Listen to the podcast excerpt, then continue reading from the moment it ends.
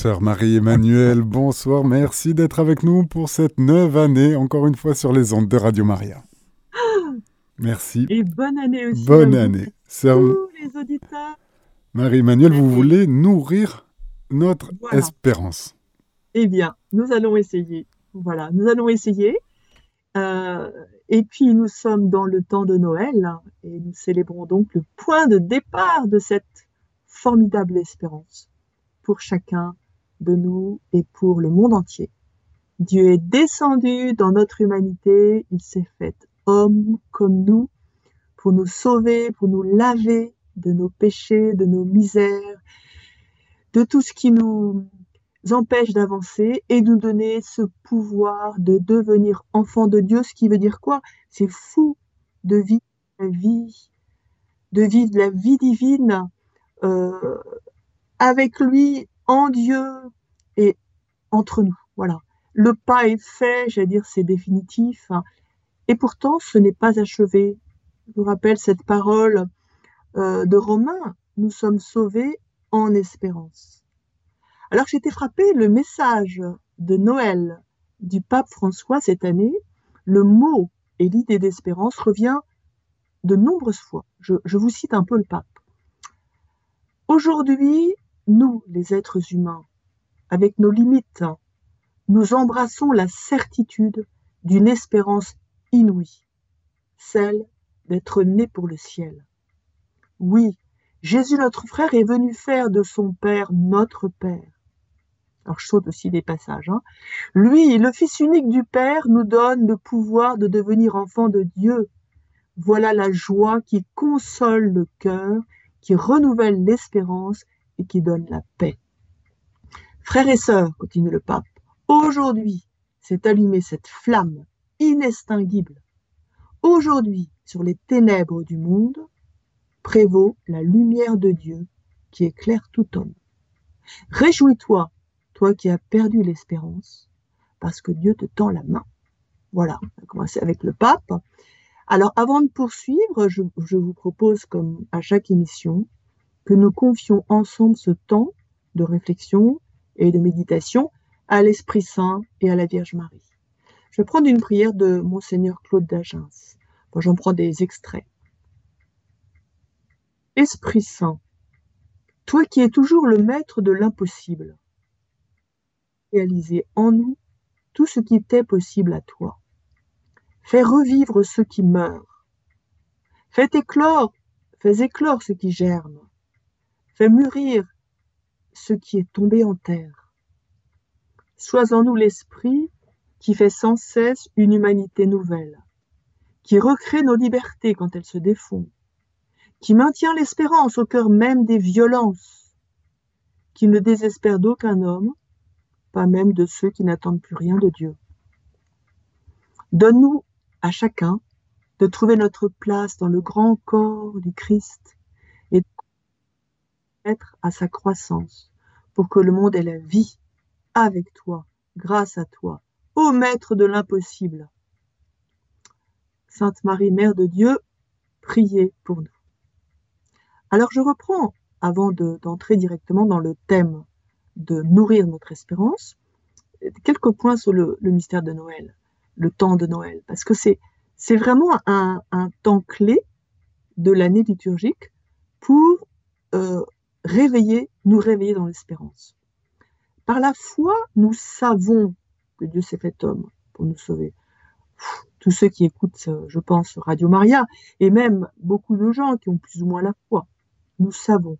La foi donne à notre intelligence des yeux nouveaux qui voient ce qui est dans l'invisible, notre intelligence perçoit Dieu qui est là, en toute chose dans notre vie. C'est une lumière qui oriente, normalement, si on vit vraiment la foi, c'est une lumière qui va orienter toute notre vie vers le vrai but de nos vies, Dieu et la vie éternelle. Par l'espérance, qui est extraordinaire, c'est quelque part que nous possédons déjà ce salut. En germe, nous vivons de la réalité que la grâce est là pour moi aujourd'hui. L'espérance, elle possède les réalités que la foi lui montre, lui révèle.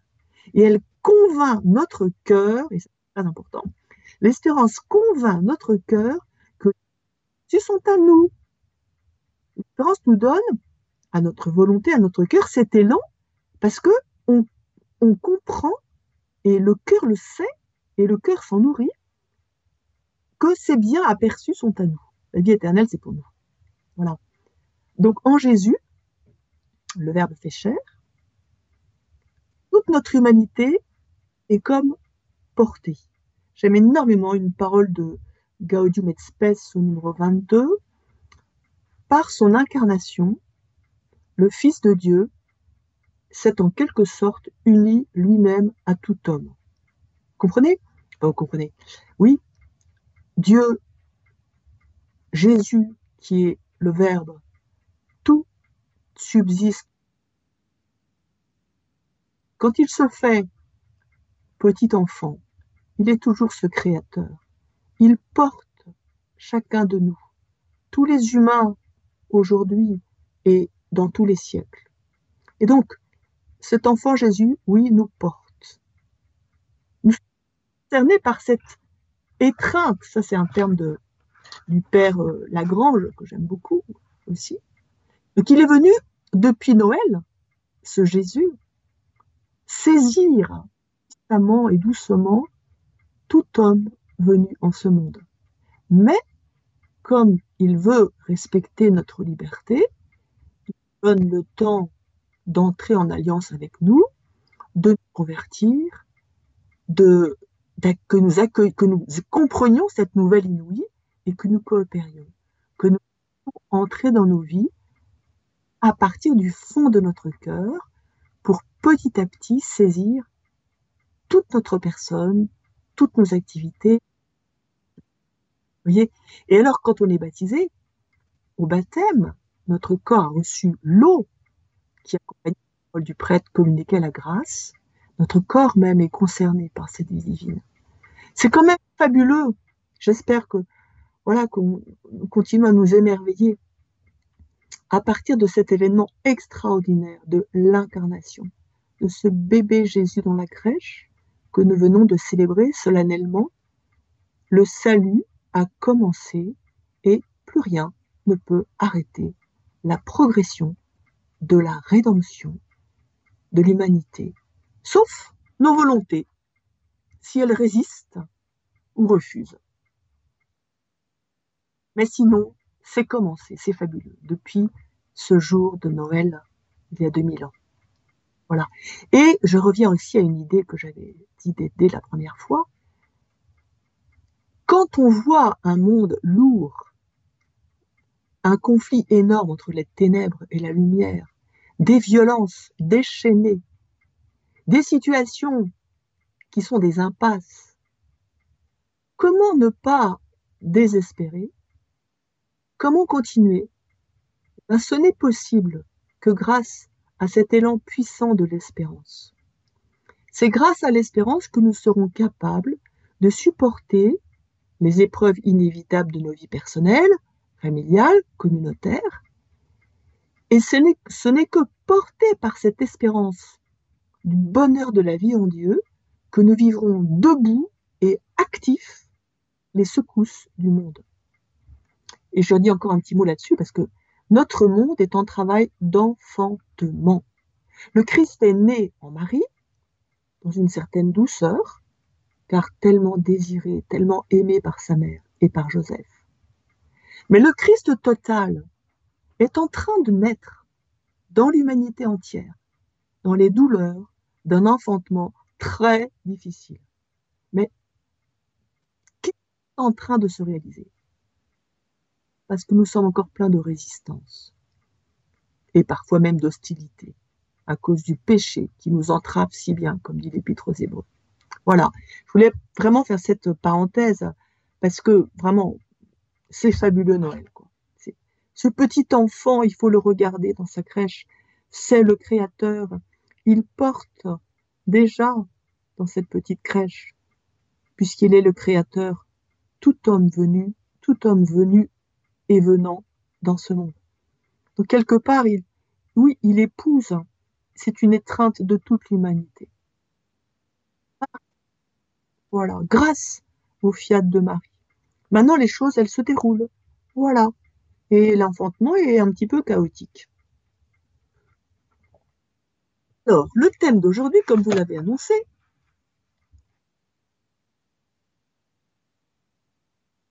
alors, la question d'abord, mais vous pourriez me dire, mais pourquoi est-ce indispensable de la nourrir, cette espérance? Si Dieu nous l'a donnée euh, au baptême, euh, pourquoi est-ce qu'on doit encore la nourrir? Ah, eh bien, je vous rappelle ce que nous avons développé euh, au mois de décembre, la fois dernière, c'est que l'espérance, c'est une vertu théologale. Et je reprends quelques points parce que c'est clé. C'est un don de Dieu, donc on la reçoit. Elle est déjà en nous depuis le baptême. Réellement. Mais aussi, c'est une vertu. Et comme toutes les vertus, ça pousse quand je m'en sers. Ça grandit quand j'exerce cette vertu. Donc il faut que je pose des actes personnels d'espérance. Donc, dans les vertus théologales, foi, dans charité, un don de Dieu, nous sommes responsables de la croissance. Vous c'est comme si je vous offrais une super petite plante charmante ou des graines et que bah, vous en occupez pas. Et eh ben, ça pousse pas. Et pourtant, les graines, elles sont bien vivantes.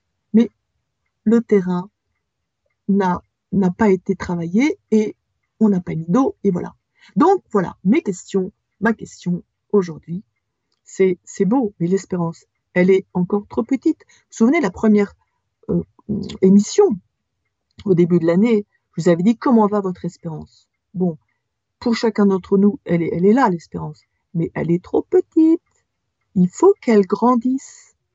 Surtout, j'ai besoin d'une espérance super gonflée, mais pas gonflée de vent ou d'imagination ou d'autosuggestion, mais une puissante espérance, une vraie théologale. Voilà. Donc il faut, indispensable de la nourrir. Donc nous allons réfléchir aujourd'hui à l'alimentation de Madame Espérance, ou la petite fille Espérance, si on prend les termes de Peggy. Alors, je vous propose cette fois-ci, euh, aujourd'hui, je vais m'appuyer beaucoup sur Benoît XVI, qui écrit une lettre encyclique, je vous avais déjà évoqué, qui s'appelle Spe Salvi, sauvé en espérance. Ces deux mots euh, que j'ai repris déjà de Romains 8, par lesquels il commence son encyclique. Elle est très belle. Et il y a toute une partie qui, à partir du, numéro 32, un chapitre, disons, euh, intitulé Lieu d'apprentissage et d'exercice de l'espérance. En fait, c'est ça. On va retomber sur justement ces nourritures de l'espérance. Et puis je vous en rajouterai une ah, auquel je tiens beaucoup. Ah, c'est une petite surprise. Je commence par euh, directement par Benoît XVI. La première page et d'exercice de l'espérance, nous dit Benoît XVI, et c'est au numéro 30. La prière. La prière comme école d'espérance pape nous dit, si personne ne m'écoute plus, Dieu m'écoute encore. Si je ne peux plus parler avec personne, si je ne peux plus invoquer personne, je peux toujours parler à Dieu. S'il n'y a plus personne qui peut m'aider, là où il s'agit d'une nécessité ou d'une attente qui dépasse la capacité humaine d'espérer, lui peut m'aider. Je vous rappelle, on en avait parlé aussi. Euh, l'espérance, elle commence quand, en fait, il n'y a plus d'espoir. Le reste, ça va encore, mais l'espérance commence vraiment quand c'est une situation où, franchement, humainement, on ne voit pas. On ne voit pas. Mais le pape affirme, et c'est vrai, lui, Dieu peut m'aider. Je continue. Si je suis relégué dans une extrême solitude, celui qui prie n'est jamais totalement seul. Et là, le pape va s'appuyer, je pas, c'est déjà vous en dire pas mal, donc là, j'ai plutôt vous, raconter. Euh, il nous parle un petit peu de cet homme dont je vous ai déjà parlé, le cardinal euh, François-Xavier Nguyen Van Thuan, qui a été emprisonné 13 ans au Vietnam, qui a vécu une chose terrible, qui aurait dû le détruire totalement, psychiquement. Et par moments, il disait qu'il n'arrivait absolument plus à prier, du moins pas consciemment, mais il a maintenu au maximum la prière. Et son espérance a grandi, grandi, grandi pendant ces 13 ans d'emprisonnement, de solitude, de sévices. Et il a écrit, fabuleux, depuis sa prison, en faisant partir sur des petits papiers avec un, stratagème astucieux, tous les jours ou presque, par un petit garçon qui passait dans le coin, sur des petits bouts de papier, il écrivait ce qui sortait de son cœur, et à la fin, ça a été édité, même je crois que c'était, c'est peut-être sorti, je ne sais plus, avant même qu'il ne sorte de prison. Ça a été édité et ça s'appelle Sur le chemin de l'espérance. Il n'avait que la prière. Alors, quelques moyens maintenant concrets, parce que là, voilà, c'est un petit peu le pape, la prière, comme euh, lieu d'apprentissage et d'exercice de l'espérance. Alors, je vous propose quelques tuyaux. Eh bien, déjà, ça commence dès le lever du matin. C'est trop précieux l'espérance la négliger. C'est dès le matin qu'il faut poser un acte d'espérance. Et si vous commencez votre journée en priant, en fait, vous commencez par un acte d'espérance. Parce que vous professez, c'est là que Dieu est là, mais vous espérez que cette journée va être un pas de plus et qu'elle va être belle et qu'elle va être riche. Donc, priez dès le matin, c'est poser un acte d'espérance. Et comme je vous disais, c'est une vertu. Chaque fois que vous posez un acte, eh bien, elle pousse. Génial, non? Alors, elle a l'air parfois fragile, cette petite espérance. Peggy l'a comparée à la mèche vacillante près du tabernacle. Oui, elle est fragile, mais elle tient coup. Et tous les matins, vérifiez que la petite veilleuse fonctionne et posez un acte d'espérance. Oui, Seigneur, tu seras là aujourd'hui. Tu vas me faire avancer aujourd'hui. Ensuite, lié à la prière, la parole de Dieu. Elle peut intégrer dans la prière, elle est source d'espérance. Voyez, la foi est nourrie par la parole de Dieu, mais l'espérance également, notamment grâce à toutes les promesses qui sont dites dans l'écriture, et l'espérance les reçoit, boum, dans le cœur, comme étant déjà active, comme je disais tout à l'heure. Alors je donne une parole de Romains 15, lequel je suis tombée l'autre jour, qui m'a frappé, qui a été écrit à l'avance dans les livres saints, l'a été pour nous instruire, afin que grâce à la persévérance et au réconfort des Écritures, nous ayons l'espérance. Voilà. Donc, prier avec la parole de Dieu comme lieu d'apprentissage et de croissance de l'espérance.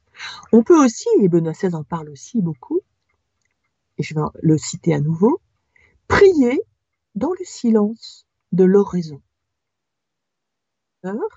Une prière qui n'est pas une méditation, c'est pas intellectuel, c'est un cœur à cœur. Et là, Benoît XVI, il cite Saint Augustin dans une homélie sur la première épître de Jean. Et celui-ci, euh, Saint Augustin, parle de la prière comme un exercice du désir. Que le désir et l'espérance, c'est très proche. Et ce que nous dit Saint Augustin est assez rigolo. Il nous dit, notre cœur est bien trop pour recevoir les grands dons de Dieu. Alors il faut la prière, exercice du désir, parce que quand on prie, eh bien, ça agrandit le cœur. Alors Augustin euh, prend l'image d'un vase petit et plein de vinaigre. Ça, c'est mon petit cœur aujourd'hui. Eh oui. Alors, il faut que ce cœur s'élargisse et soit nettoyé pour pouvoir recevoir le miel que Dieu souhaite y déverser abondamment. Donc, il y a du boulot à faire.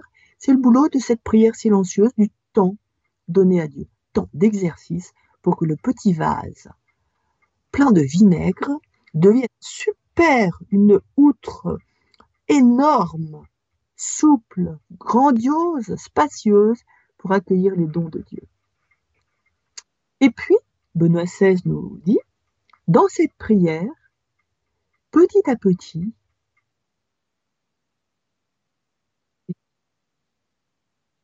pas le Seigneur, mais lui, il écoute la prière, il est là, il entend les désirs et très délicatement, il les ajuste, il apprend à les hiérarchiser, ça se fait tout seul, parce que Dieu est là quand nous prions. Et il le dit aussi, alors là je reprends ces paroles de Benoît XVI, la rencontre avec Dieu réveille la conscience. Notre conscience, si on ne prie pas, elle est grossière, mais alors, grossière comme tout. Tout est moussé. Et la prière, petit à petit, dans la prière, la conscience s'affine. Et le pape poursuit, je le cite, L'illusion d'innocence ne me justifie pas et ne me sauve pas. Voyez? En fait, notre conscience est engourdie. On dit, mais attends, moi, je, ça va, hein, je n'ai pas trop de péché. D'ailleurs, j'ai rien à confesser. Hein. Franchement, je n'ai pas fait de trucs graves. Hein, franchement, bon, je peux vous le dire, je suis en, en solitude dans mon ermitage depuis cinq mois. Et, mes confessions, euh, là, j'en ai besoin de plus en plus parce que le Seigneur commence à m'éclairer. C'est pas que j'en fais plus, mais que je vois un peu plus clair. Mon Dieu, mon Dieu. Oh là là, quelle misère. Alors, alors la prière, elle doit être très personnelle. Il n'y a pas plus personnel, je crois, que la prière. Et d'ailleurs, c'est très fort parce que les gens qui prient, même les petits-enfants qui prient, ou les vieilles personnes, personnes âgées qui prient, les personnes qui prient, quelque part, ce sont des quelqu'un. Ce que la prière rend, on devient quelqu'un en face de Dieu. Alors, prière, c'est pas seulement l'oraison, c'est pas simplement la méditation. La prière privée, personnelle, s'articule avec la prière de l'Église, la prière, je dirais, publique. Ça, c'est très important aussi. On ne peut pas, comme chrétien, c'est impossible, se limiter. Non, mais ça va, je prie, hein. Je prie, ouais, ouais. Je prie tous les jours, je prie un peu le matin et un peu le soir. Eh ben, c'est pas suffisant. La prière va s'enrichir, s'approfondir en s'appuyant sur les prières de l'Église et des saints elle va aussi, comme je disais, s'affiner, s'ajuster. Vous voyez, c'est indispensable, la prière de l'Église. voyez? Donc, c'est super précieux quand vous pouvez participer à des offices religieux. Ou bien vous y associez, par exemple, la grâce à Radio Maria, dans lequel on a tous les offices. C'est formidable. On est en voiture, on écoute un office. J'ai eu la joie de faire ça cet été avec Radio Maria. Ou bien vous avez des petits livrets, euh, je ne dois pas faire de publicité, mais il y en a, avec les prières de l'Église. Et là, je vous cite le catéchisme au numéro 2657. Euh, la prière de l'Église est la prière personnelle, nourrissant nous l'espérance. Ah, vous voyez, hein, ne savaient pas qu'on allait faire une conférence sur l'espérance et sur la nourriture de l'espérance. Mais ah, l'Esprit Saint lui le savait, on a trouvé ça dans le catéchisme. La prière de l'Église et la prière personnelle nourrissent en nous l'espérance. Les psaumes tout particulièrement, avec leur langage concret et varié, nous apprennent à fixer notre espérance en Dieu. Et là, le catéchisme nous cite le psaume 40. J'espérais le Seigneur d'un grand espoir. Il s'est penché vers moi, il écouta mon cri. Et puis, je rajouterai, spontanément, quand on prie avec l'Église, avec les paroles de l'Église, avec les paroles des psaumes, notre prière s'élargit. Notre horizon s'élargit. C'est pas simplement ma petite famille, ma, communauté, mon petit moi. Non, de plus en plus, ça s'élargit, ça s'élargit, sans jamais se limiter, même si on a des, des personnes qui nous tiennent plus à cœur, ce qui est tout à fait normal et bon, des groupes qui nous tiennent à cœur, et c'est tout à fait normal et bon. Mais une prière chrétienne, elle va jusqu'au monde entier. Et là, je cite à nouveau notre cher Benoît XVI au numéro 34. L'espérance dans le sens chrétien est toujours aussi espérance pour les autres. Vous voyez J'en avais parlé la dernière fois aussi. Non seulement je pense aux gens dans ma prière, mais en priant ainsi, j'espère pour les autres et ça marche. Et ça marche.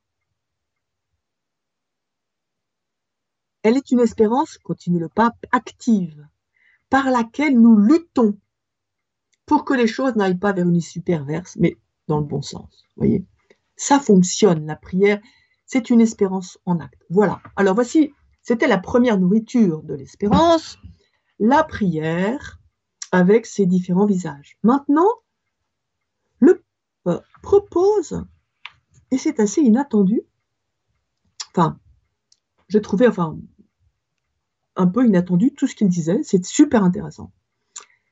Euh, agir et souffrir comme apprentissage de l'espérance. Alors commençons par agir comme apprentissage de l'espérance. En fait, le pape Benoît XVI écrit Tout agir sérieux et droit de l'homme est espérance en acte. Alors là, c'est même espérance au, au niveau humain.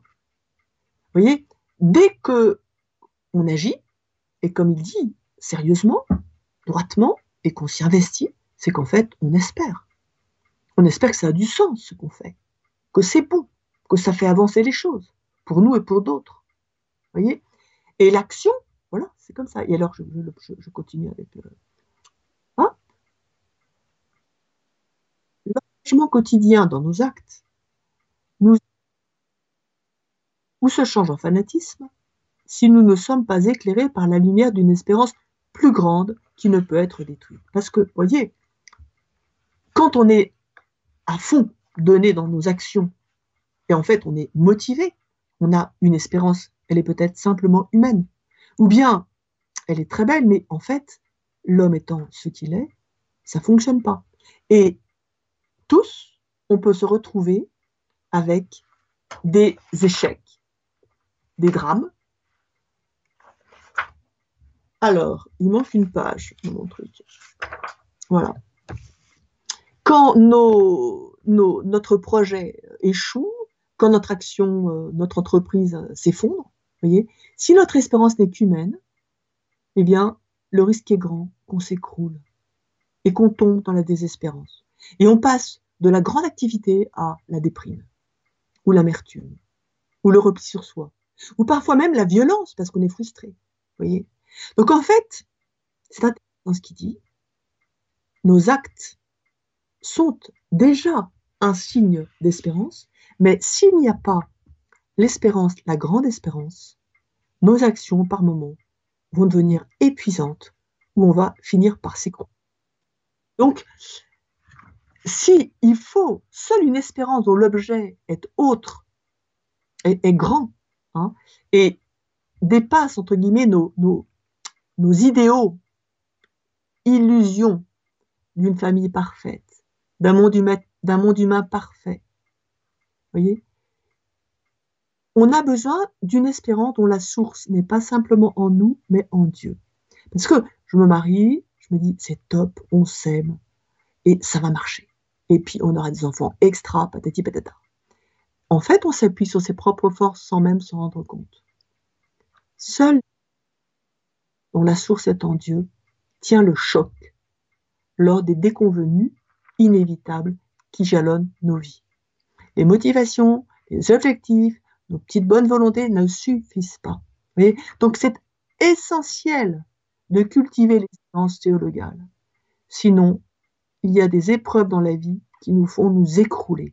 Donc il faut penser à toujours alimenter cette espérance, cette grande espérance théologale pour pouvoir rebondir sans cesse, non pas par des exercices techniques de je ne sais pas quoi développement personnel, mais parce qu'en fait, nous espérons en l'aide de Dieu. Et notre objectif, il n'est pas de réussir parfaitement bien sur cette terre, mais de parvenir à vivre cette vie divine au ciel, sur la terre, si, comme le Seigneur le permet. Voilà. Donc c'est cette grande espérance. Voilà. Donc agir, est très important, mais pensons bien à faire grandir, à, agir mu par non des petites espérances ou des, petits projets humains, mais d'avoir dans grande espérance. Là, on tiendra le coup. Eh bien, nous poursuivons. Donc, comme je vous le disais, le pape Benoît XVI parle comme lieu d'apprentissage et d'exercice de l'espérance agir et souffrir. Alors regardons un petit peu, c'est quand même étonnant. Au premier abord, Et alors, sans la lumière de la grâce, on ne voit pas bien le rapport, et c'est même un peu suspect. On peut se dire, c'est pas empreint de masochisme, et c'est pas du tout ça. Alors, je le lis. Dans numéro 36, dans Spécial Vie. Oui, tout faire pour surmonter la souffrance. Mais l'éliminer complètement du monde n'est pas dans nos possibilités. Simplement parce que nous ne pouvons pas nous extraire de notre finitude et parce qu'aucun de nous n'est en mesure d'éliminer le pouvoir du mal, de la faute, qui, nous le voyons, est continuellement source de souffrance. Dieu seul pourrait le réaliser. Seul un Dieu qui entre personnellement dans l'histoire en se faisant homme et qui y souffre. Et nous savons que ce Dieu existe. Et donc, que ce pouvoir qui enlève le péché du monde est présent dans le monde. Par la foi dans l'existence de ce pouvoir, l'espérance de la guérison du monde est apparue dans l'histoire. Mais il s'agit précisément d'espérance et non encore d'accomplissement. Voyez Donc déjà, la première chose, c'est de ne pas nous leurrer. C'est pas à coup de loi qu'on va corriger l'humanité. On a de plus en plus de lois, c'est impressionnant.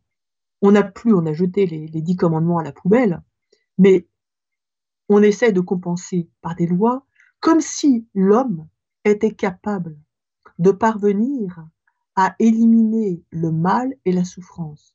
Or, non, ce n'est pas possible. Oui, il faut lutter contre la souffrance et contre le mal, mais nous n'y arriverons pas sans l'aide de Dieu. Donc, ensuite, c'est le Christ qui va nous apprendre comment utiliser les souffrances toujours inévitables de nos vies pour nourrir l'espérance, pour faire avancer le travail de rédemption. Alors je continue à citer le pape. Ce n'est pas le fait d'esquiver la souffrance, on est, on est quand même pas mal dedans, de fuir devant la douleur qui guérit l'homme. Vous voyez, je pense à l'euthanasie en ce moment. Bon. Mais la capacité d'accepter les tribulations et de mûrir par elles, d'y trouver un sens par l'union au Christ qui a souffert avec un amour, un amour infini. La clé, évidemment, je pourrais prendre beaucoup de temps là et on n'a pas le temps. Vous voyez, la clé, ça sera de pouvoir vivre, de souffrances sont inévitables, mais en vivant le lot de souffrances qui est le nôtre, en le vivant avec le Christ, le Christ a fait de sa souffrance le lieu du salut du monde. Et nos lieux où nous pâtissons peuvent être, j'allais dire, ce laboratoire de production de grâce pour d'autres. Alors déjà, le pape aussi, c'est intéressant, fait remarquer que souffrir avec l'autre, pour les autres, souffrir par amour de la vérité et de la justice, souffrir à cause de l'amour et pour devenir une personne qui aime vraiment, ce sont des éléments fondamentaux d'humanité. Leur abandon détruirait l'homme lui-même. Donc, en fait, c'est génial parce que cette lumière-là, elle, tout homme la comprend. Souffrir pour, les autres, se dépasser, vérité, beaucoup de gens comprennent que c'est acceptable et même ça nous fait très humains. Le problème, ajoute Benoît XVI, surgit la question en sommes-nous capables? Est-ce qu'on est capable de souffrir par amour de la vérité et de la justice, en tenant le coup dans les, dans les, dans les assauts, dans les difficultés? Et là, eh bien non, on n'est pas cap. On aura besoin de Jésus. Et on a Jésus. Voilà. Et c'est grâce à la passion de Jésus que surgit l'étoile de l'espérance. Voyez? Alors, maintenant concrètement, mon petit point concret, eh bien, et le pape le reprend, il est un peu gêné d'en parler parce qu'il voit que c'est pas tout à fait à la mode, mais il dit offrir les peines du quotidien. De cette manière aussi, les petits ennuis du quotidien pourraient acquérir un sens et contribuer à l'économie du bien, de l'amour entre les hommes. Eh ben, c'est hyper important. Oui, c'est peut-être pas la mode. Et alors? Hein, On a faim, on a besoin de nourrir notre espérance. Eh bien, tous les petits ennuis du quotidien, toutes les petites, euh, toutes les petites luttes que nous avons et nos combats spirituels ne sont pas une perte de temps si nous acceptons de pâtir. Au lieu de nous mettre en colère, de, nous agacer, voilà. Et non seulement ils sont un chemin de sanctification personnelle, mais ils peuvent être offerts pour la gloire de Dieu et le salut du monde. Le Seigneur se sert de tout bois, de toute souffrance, pour nous permettre de coopérer à l'avènement de son royaume, notre grande espérance. Vous voyez? C'est quand même génial. Hein? Alors, ensuite, je voudrais, ah, j'y tiens, arriver à une autre nourriture de l'espérance. Ou pas. C'est Jésus qui le dit. Ah, ah peut-être que je vous mets sur la voie. C'est une nourriture spéciale espérance dont Jésus parle explicitement et dont lui se nourrissait constamment, et même c'était quelque part ça, son essence, sa nourriture essentielle.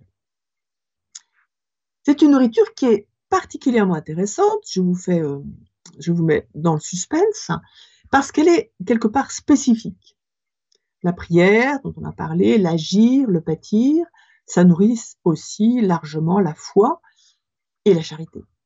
Mais je crois que celle-ci dont je vais vous parler, elle cible d'une manière spécifique et efficace la croissance de l'espérance. Or, notre espérance étant faible, prenons les bonnes nourritures, et alors surtout celle-ci, la super ciblée. Alors, j'aimerais bien vous voir en face et vous dire, ah, ah est-ce que vous voyez cette espérance, pardon, cette nourriture de l'espérance dont Jésus parle?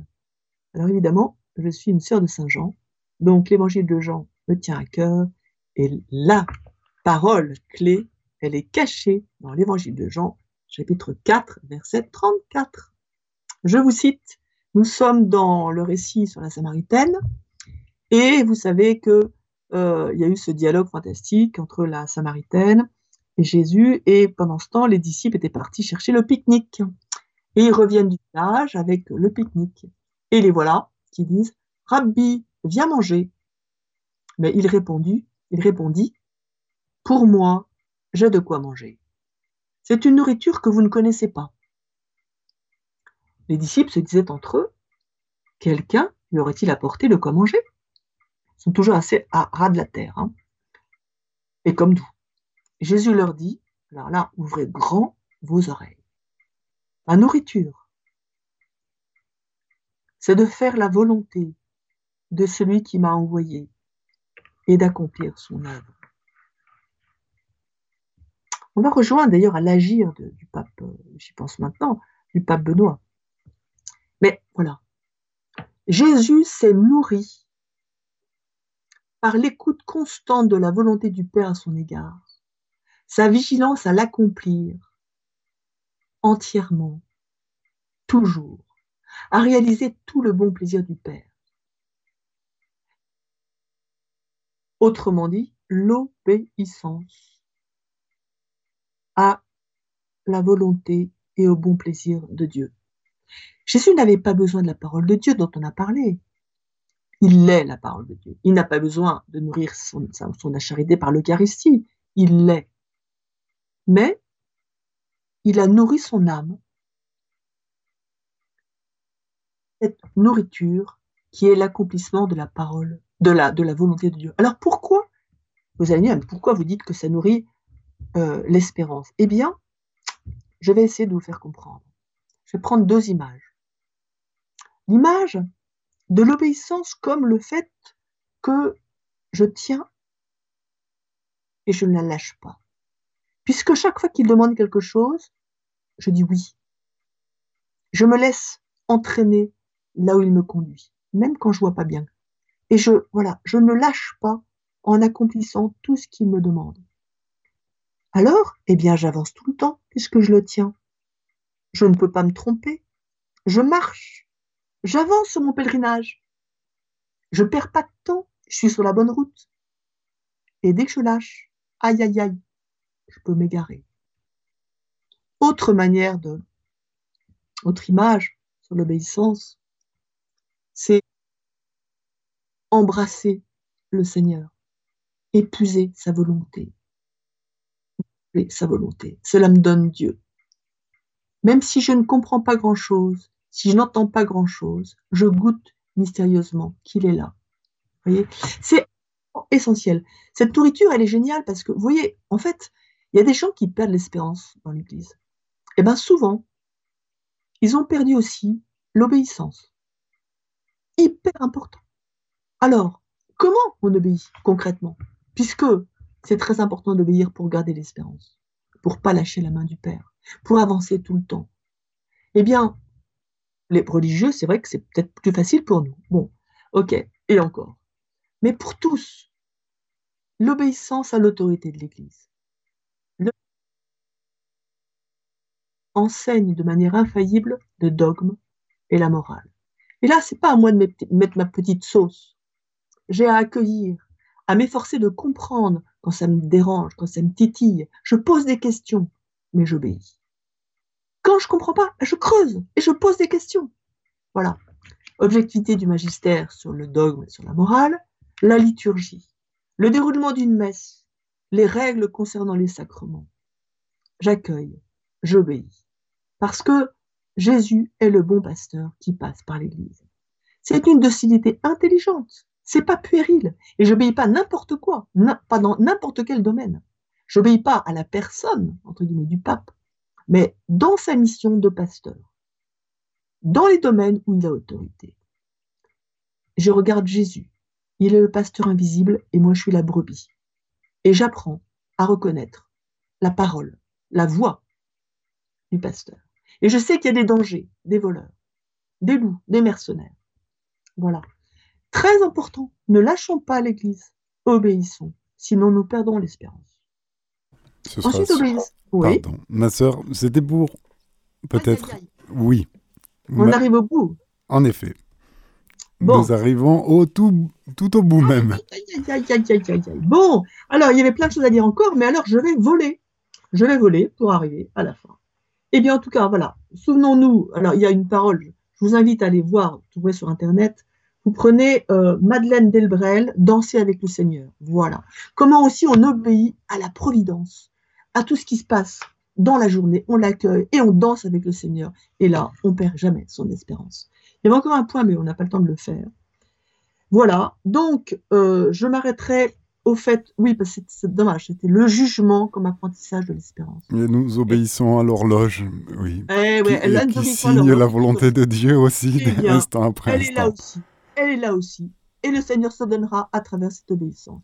Et donc, eh bien, je vous souhaite un bon mois de janvier et on se retrouvera en février. Merci, sœur Marie-Emmanuelle, d'être venue une nouvelle fois sur les ondes de Radio Maria. Chers auditeurs, c'était notre émission L'espérance ne déçoit pas avec sœur Marie-Emmanuelle. Il y était question de comment nourrir notre espérance. Vous pouvez réécouter cette émission podcast sur notre site internet radiomaria.fr.